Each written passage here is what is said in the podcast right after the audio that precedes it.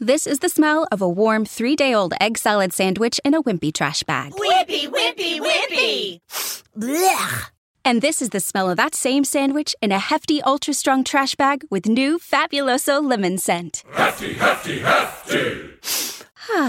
smell the difference? When life gives you stinky, get Hefty Ultra Strong with new Fabuloso lemon scent. It smells like clean, freshly picked lemons. So no matter what's inside your trash, you can stop the stink and smell the lemon.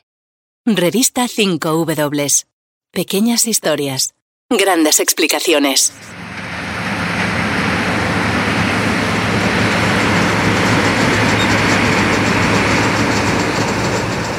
Esto que escucháis es una cosechadora y el precio de los cereales que siega ha subido casi un 70% desde 2020. Eso a pesar de ser uno de los productos más básicos de la canasta alimentaria. Otros, como los aceites, aún se han disparado más. Ahora son un 130% más caros que hace solo año y medio.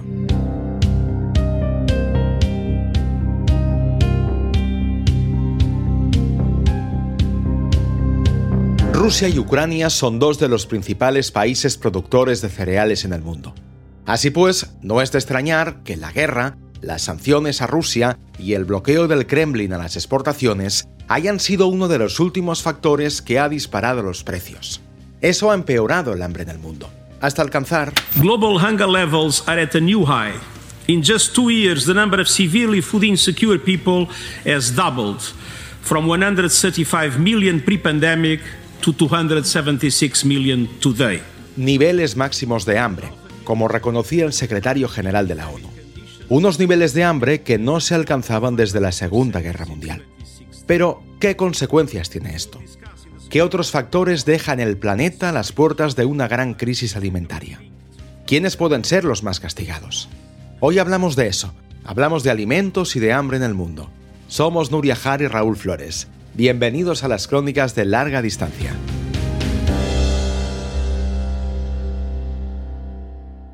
Rusia y Ucrania producen hasta el 20% de la cebada del mundo y la mitad del girasol.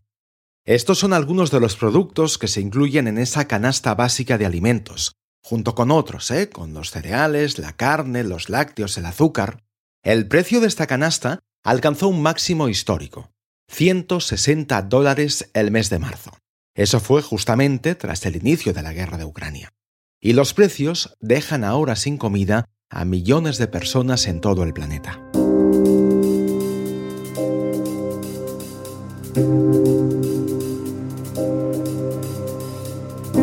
En este momento hay mucha incertidumbre y la incertidumbre es la marca la guerra, ¿no? Francesc Raguant, presidente de la Comisión de Economía Agroalimentaria del Colegio de Economistas de Cataluña. Esta guerra puede tener un fin a corto plazo, pero nadie la ve.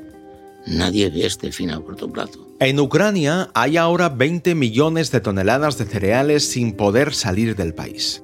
Esto se notará especialmente en África y en Oriente Medio, las zonas a las que Ucrania y Rusia están exportando más. Cuando apareció el conflicto en, en, Ucrania estábamos todos muy preocupados pues, por el conflicto en sí, por supuesto, y lo que estaba afectan, afectando en la zona en concreto. Monse Escruela, experta en nutrición de Médicos Sin Fronteras. Cuando nos dimos cuenta pues, que tanto Rusia como Ucrania son grandes graneros para muchos puntos del mundo. ¿no? Entonces, cuando nos enteramos que parte de este, de este cereal que forma parte de esta canasta básica, venía de estos dos países, ¿no? Entonces, pues claro, tendrá un impacto en lo que serán las distribuciones generales de alimentos de esta población dependiente de esta ayuda alimentaria. En esta crisis concreta, el principal damnificado es África, norte de África y Oriente Medio. Esto, esto es una bomba. Las revoluciones pueden salir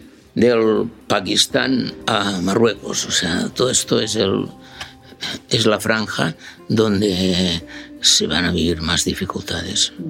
Estamos en una situación muy, muy, muy, muy peligrosa. Una situación muy peligrosa que no empieza ahora. Esta nueva subida agrava unos precios disparados que se remontan ya a un par de años atrás, con el inicio de la pandemia. Esto comportó inmediatamente que la especulación tuviera aquí una oportunidad y subieron mucho los precios. Estamos hablando de, por ejemplo, a nivel del trigo, un producto muy representativo, subió un 40%. Pero al llegar tan solo al intuir la guerra, al intuir la guerra, ya empezó, digamos, una explosión de, de precios que llevó por ejemplo, ya que decía el trigo de, referencia, llegó a 125% de incremento. Es decir, doblar el precio del trigo es enviar al hambre a millones de personas.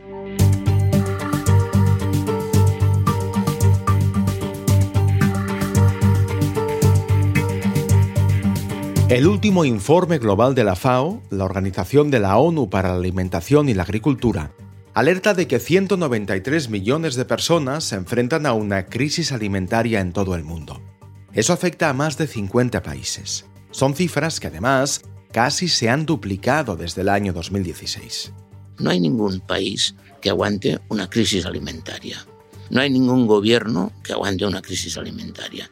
Es un tema muy grave. Y la FAO se fija especialmente en seis países. Etiopía, Nigeria, Sudán del Sur, Yemen, Afganistán y Somalia. Son los seis países donde, a fecha de marzo de 2022, hay hambruna. No me extraña que en la lista del Programa Mundial de Alimentos incluyan estos países, porque son países que a lo mejor no están viviendo una sequía o no han vivido inundaciones, como podría ser el Sahel o el Cuerno de África. Sin embargo, el hecho de estar en una zona de, de conflicto eh, les hace igual o más vulnerables que en otras partes del planeta. La población de estos países paga la subida de los precios y también la falta de alimentos. Hasta ahora hemos hablado de algunas de las causas que han provocado esta situación, la guerra de Ucrania, la pandemia, pero ahora Mon se apuntaba a otra. Allí donde hay conflicto, hay más hambre. Claro, en estas zonas, ¿qué ocurre? Pues ya tenemos bastantes factores de mm, origen natural, vamos a decir así, pues el Sahel es una zona donde la sequía es recurrente. Son zonas que año tras año vamos viendo cómo se van desertizando, vamos viendo que el, cambio climático que afecta a todo el planeta, pues aquí tiene aún una mayor relevancia. Y además, pues en los últimos años, pues tenemos todo lo que son los conflictos armados que no han hecho más que encrudecer la situación. Y eso empeora la situación si ya son poblaciones muy vulnerables que antes podían irse recuperando ¿no? de, de los periodos de carestía cuando se acaban las reservas alimentarias hasta que llega la nueva cosecha a esto se le ha incrementado toda la situación de conflicto armado, lo que quiere decir movimientos de población abandonando las tierras y abandonando los útiles de cultivo, más cosas que ocurren. Estamos hablando de epidemias, cólera, una epidemia de sarampión. Es como ir sumando, ir sumando, de manera que unas poblaciones que antiguamente podían recuperarse. El, problema ahora es que se suman tantos eventos que este periodo de recuperación cada vez es más largo, ¿no? O sea, les cuesta más recuperarse. Entonces, por eso estamos este año en la situación en la que estamos. Tenemos ya el mapa de las causas que provocan la crisis alimentaria actual. Una subida desbocada de los precios, los conflictos y la violencia, los desastres naturales, las dificultades para acceder a ayuda las plagas las enfermedades y también el cambio climático. El cambio climático nos va llevando a una situación más crítica y algún día pues esto tendrá una expresión social y políticamente explosiva.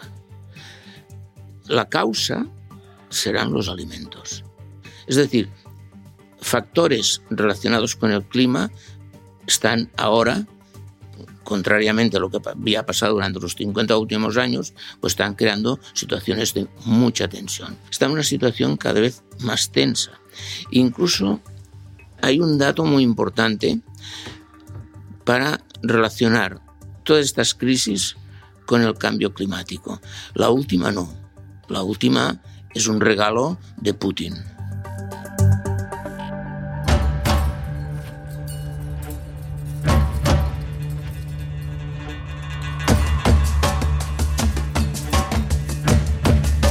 We start with the unfolding humanitarian crisis in the Horn of Africa.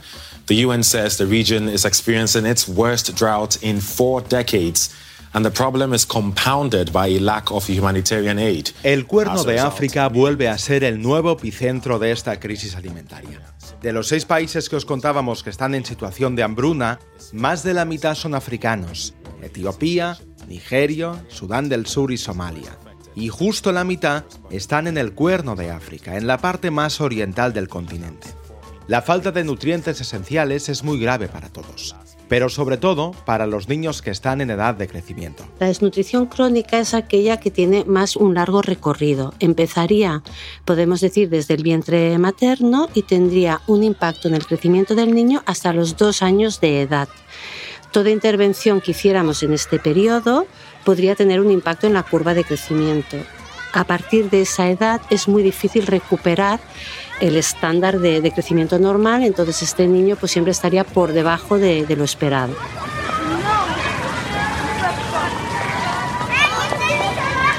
vemos la repercusión evidente que sería la de la curva de crecimiento, lo que te digo, pues niños eh, que no van a alcanzar el estándar deseado. Entonces, eso es evidente, serán niños que para toda su vida el, desarrollo no será el mismo, pero estamos hablando de, otro tipo de desarrollo que no es tan evidente visualmente, que es el desarrollo cognitivo. Entonces, estos niños pues, van, a, tener menores eh, capacidades a nivel intelectual por el impacto que ha tenido la desnutrición aguda en su desarrollo. Y si hay alguien que ha descrito perfectamente el hambre, y el hambre en África, es el escritor Martín Caparrós.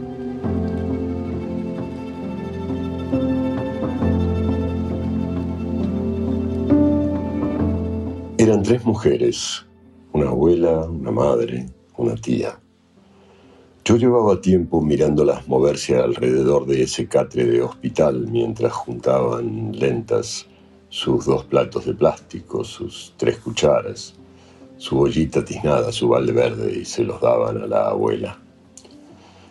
Y las seguí mirando cuando la madre y la tía recogieron su manta, sus dos o tres camisetitas, sus trapos en un petate que ataron para que la tía se lo pusiera en la cabeza.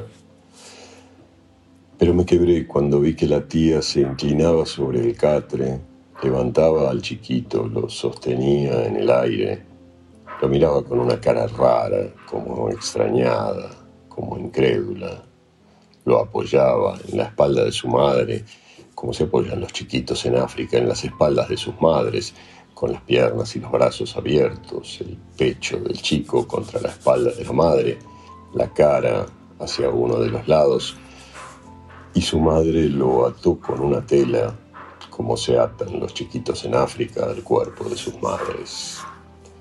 El chiquito quedó en su lugar, listo para irse a casa igual que siempre, No hacía más calor que de costumbre. Creo que este libro empezó acá, en un pueblo muy cerca de acá, fondo de Níger, hace unos años, sentado con Aisha sobre un tapiz de mimbre frente a la puerta de su choza.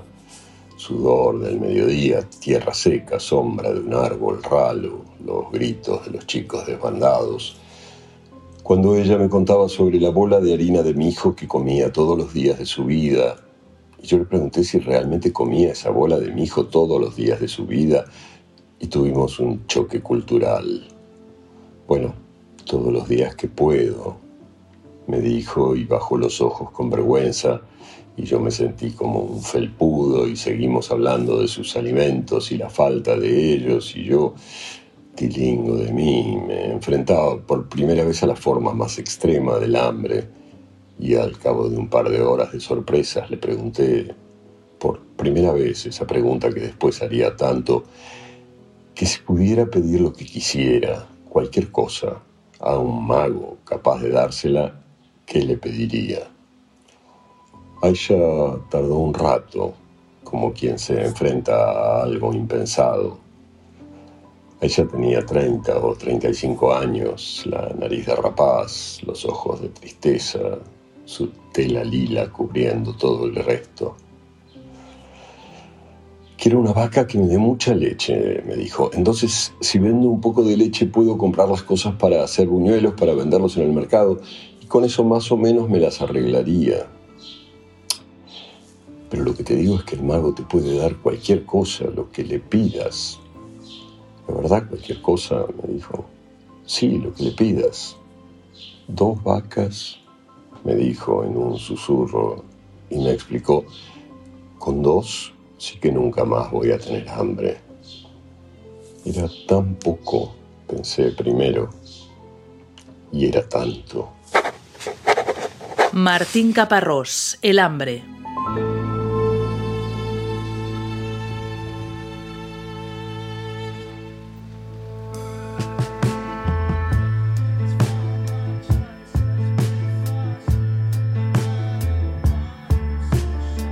Más allá de África, la situación preocupa más en países como Yemen, donde el hambre es una de las consecuencias de la larga guerra, y también Afganistán.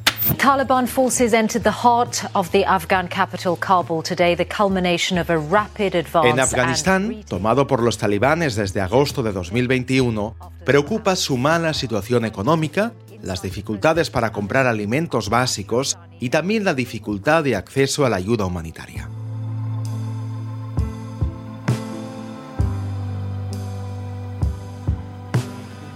Agus Morales, director de revista 5W, ¿cómo estás? ¿Qué tal, Raúl? Bienvenido a 5W, Raúl, como siempre. Gracias, como siempre también, Agus. Decíamos que Yemen y Afganistán son ejemplos de que la guerra y la pobreza también causan hambre en el mundo. Sí, en el caso particular de Afganistán eh, son cuatro décadas eh, ininterrumpidas de, guerra eh, que han desembocado en la vuelta de los, de los talibanes al poder. Y eso ha causado una crisis económica en un país que era muy dependiente de la ayuda extranjera. Prácticamente su economía se basaba en, eh, la ayuda extranjera. Eh, y eso ha provocado que estemos en una situación en la cual hay un 55% de la población eh, que no tiene la suficiente comida para llegar al, final del día y estamos en una situación realmente catastrófica en, Afganistán. Yemen es un caso similar de alguna manera porque es el conflicto el que, que, crea, el que crea el hambre se ha agravado también porque el 30% de las exportaciones de trigo, eh, de las importaciones de trigo, mejor dicho, eh, de, Yemen vienen de, Ucrania. Eh, ahora hay un proceso de paz en marcha, veremos qué consecuencias tiene esto, pero son dos casos de dos países olvidados, castigados por, por el conflicto y en el cual el hambre está haciendo estragos. Otro de los puntos del planeta calientes de este mapa del hambre es Asia, sobre todo Agus en aquellos países que tienen muchísima población, como por ejemplo India. Sí, hemos contado muy bien en el podcast que, los puntos más afectados por el hambre en el mundo son el Sahel Occidental y el Cuerno de África. Y a veces queda un poco fuera de, esa discusión la India, eh, que es un país de 1.300 millones de habitantes y prácticamente 190 millones de, habitantes está en una situación en la cual eh, de inseguridad alimentaria. Eh, ¿Qué quiere decir esto? Eh, no estamos en un escenario en el cual haya eh, hambrunas que causen muchísima, muchísima mortalidad, sino que hablamos también de la calidad de, esa comida, de la, incertidumbre que tienen esas personas para, para conseguir satisfacer sus, necesidades y eso hace que también haya mucha, mucha mortalidad en, en, un país que es clave para contar el hambre en el mundo, que es, es la India. Hoy estamos dedicando el podcast a hablar del hambre. Lo que no sé, Agus, es si somos conscientes de todo lo que implica pasar hambre.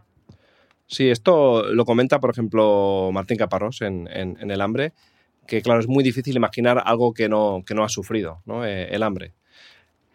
Creo que, por ligarlo con lo que comentamos sobre la India, creo que es importante tener en cuenta algo, y es que eh, el hambre no es solo eh, que haya millones de personas que mueran a causa, a causa de la falta de alimentos, sino que hay muchísimas más, ¿no? y el caso de la India creo que, es, eh, pertinente, hay muchas más que no tienen acceso a la suficiente comida o de la suficiente calidad y eso hace eh, que sean más vulnerables a otras enfermedades. Y eso es lo que realmente causa más mortalidad y eso es lo que parece, por todo lo que estamos viendo, que va a aumentar. Va a aumentar en los próximos años y, es un problema de, primera magnitud, quizá el problema más importante a que, se, a que se enfrenta ahora mismo la humanidad.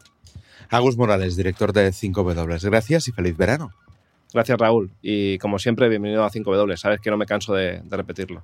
Como se nota que no te cansas de repetir. Gracias, Agus. Un abrazo. Gracias.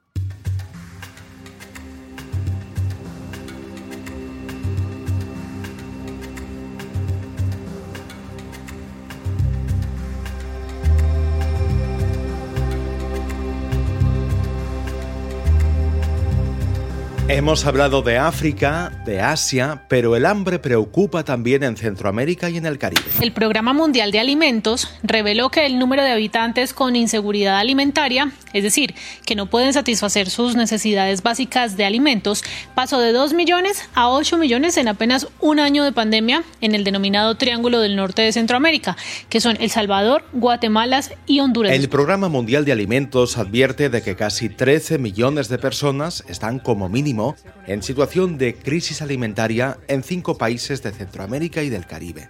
Son El Salvador, Guatemala, Honduras, Nicaragua y Haití, que alberga la mayor crisis de alimentos en esta región, con un tercio de personas hambrientas. Es que son países cuyos salarios mínimos son muy, muy bajos. Valeria Guzmán, periodista del Salvador. Ya de por sí, sin el problema de la pandemia y ahora el conflicto con Ucrania, ya tenían problemas cubriendo las necesidades básicas. Te pongo de ejemplo el caso de El Salvador donde el sueldo mínimo actual es de 365 dólares. Para una familia esto no te cubre nada. Y mucha gente lo que elige es cubrir la renta para no quedarse en la calle y poner en riesgo su propia seguridad física, es decir, no alimentarse como antes lo hacían, que era de una manera precaria, ahora hacer una o dos comidas al día. La inflación es una de las causas del hambre en Centroamérica.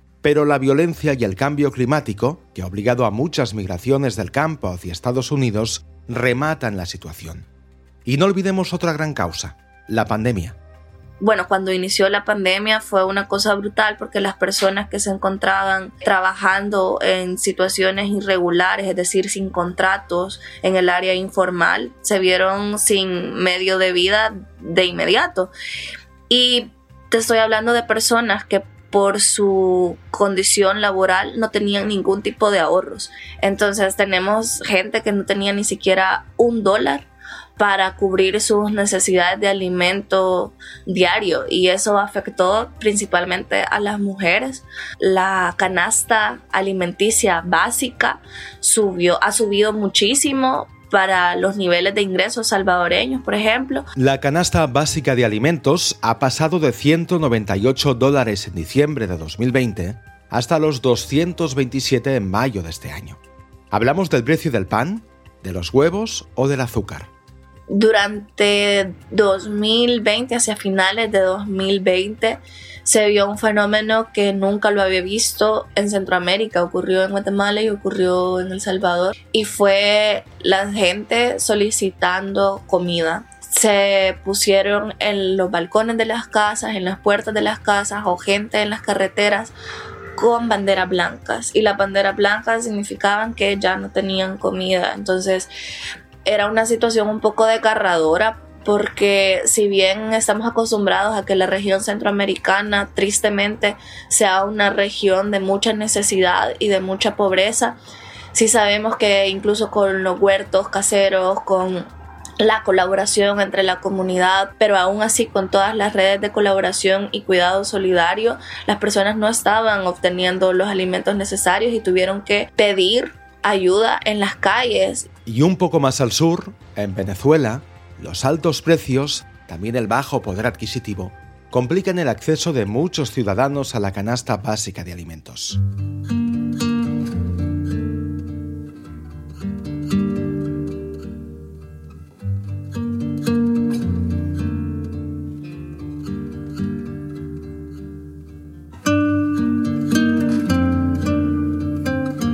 Puedes conseguir personas en las calles buscando y tratando de conseguir alimentos en la basura. Rona Rísquez, periodista de investigación venezolana. Y luego también se están reportando unos casos, eh, graves casos de desnutrición. Por ejemplo, las proteínas en Venezuela, su, su consumo ha disminuido en 80%. Lo que se piensa es que el 94% de los hogares venezolanos son pobres y no tienen capacidad para comprar lo que nosotros llamamos canasta alimentaria básica. El, si vas al mercado, comprar los alimentos básicos como para consumir durante un mes en una familia. Entonces, el 94% de las familias venezolanas están en una condición de pobreza y no tienen la posibilidad de comprar esos alimentos básicos. Venezuela salía de una situación de escasez de alimentos. Ahora esto ha cambiado. Se puede comprar, hay stock, pero los precios son prohibitivos para la mayoría de ciudadanos en el momento en que comienza esta emergencia humanitaria compleja, también había otra situación que era la escasez de alimentos, era una escasez impresionante de alimentos. En Venezuela no se conseguía, no se conseguían carnes, no se conseguían verduras, no se conseguían legumbres, no se conseguían eh, granos, frijoles, etc. Ahora ha cambiado un poco porque si hay alimentos, pero no hay un poder adquisitivo para consumir, para comprar estos alimentos. La mayoría de las familias no tienen los ingresos suficientes para poder acceder a estos alimentos que ahora sí hay disponibles. Para la década de los 90, el promedio de consumo de, carnes rojas por parte de los venezolanos era de 24 kilos al año por persona. Y en este momento está en 8 kilos 500 gramos por persona al año el promedio de consumo de carnes. Claro, y esto tiene consecuencias muy preocupantes para adultos, pero también para la población infantil. En 2022, 33% de los niños venezolanos de 0 a 5 años están en condición de desnutrición severa. Y eh, esa, esa situación ha empeorado porque en 2021 era 20%, que también ya es un porcentaje bastante elevado.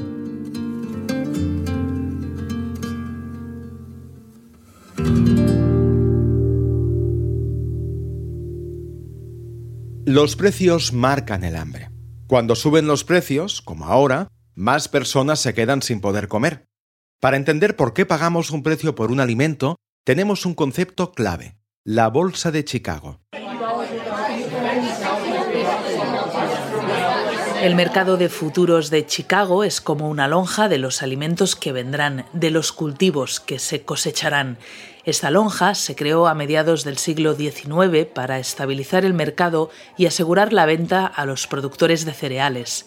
Su misión era regular los precios de los alimentos de antemano independientemente de buenas o malas cosechas. Sin embargo, esto dio pie a la especulación y hoy en día el mercado de futuros tiene un papel muy distorsionador. Y entonces se empezó a formar un mercado eh, secundario de compra y venta de contratos de futuros. Hasta el punto de que entonces entramos en la especulación. O sea, personas que compran para vender, personas que no necesitan el trigo.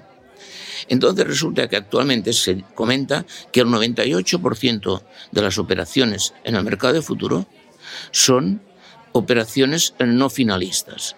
Es decir, señores que están en una oficina compran este futuro que no no les interesa ni el trigo, ni, ni saben lo que es, ni, ni saben para qué sirve.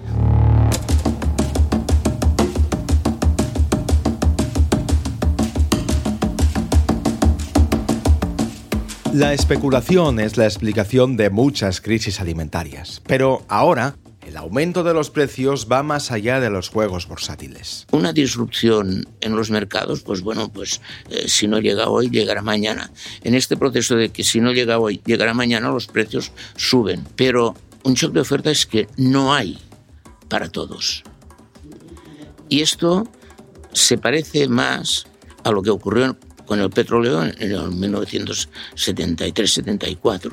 Es decir, no hay trigo para todos. Por lo tanto, estamos en una situación de shock de oferta. Y la respuesta al shock de oferta normalmente no es solo la inflación, sino es la estanflación.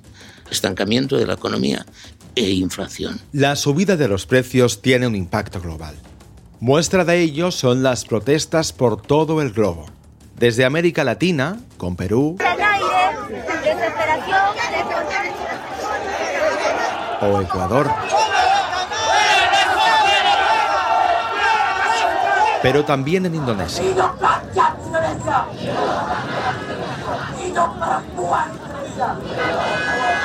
O Irán.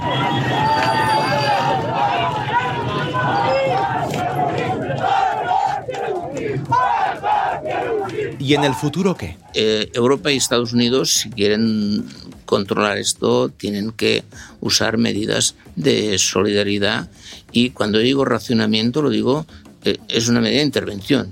no, estoy diciendo que se vaya a hacer cola, sino que tenemos unos cereales, pero bueno, podemos pasar con menos, haciendo no sé qué y tal igual, pero que llegue y sobre todo facilitar que pueda que, puedan romperse el cerco que hay actualmente para enviar eh, todo el trigo y, bueno, todos los cereales y oleaginosos al país de destino, que actualmente este es el problema, que los barcos están parados.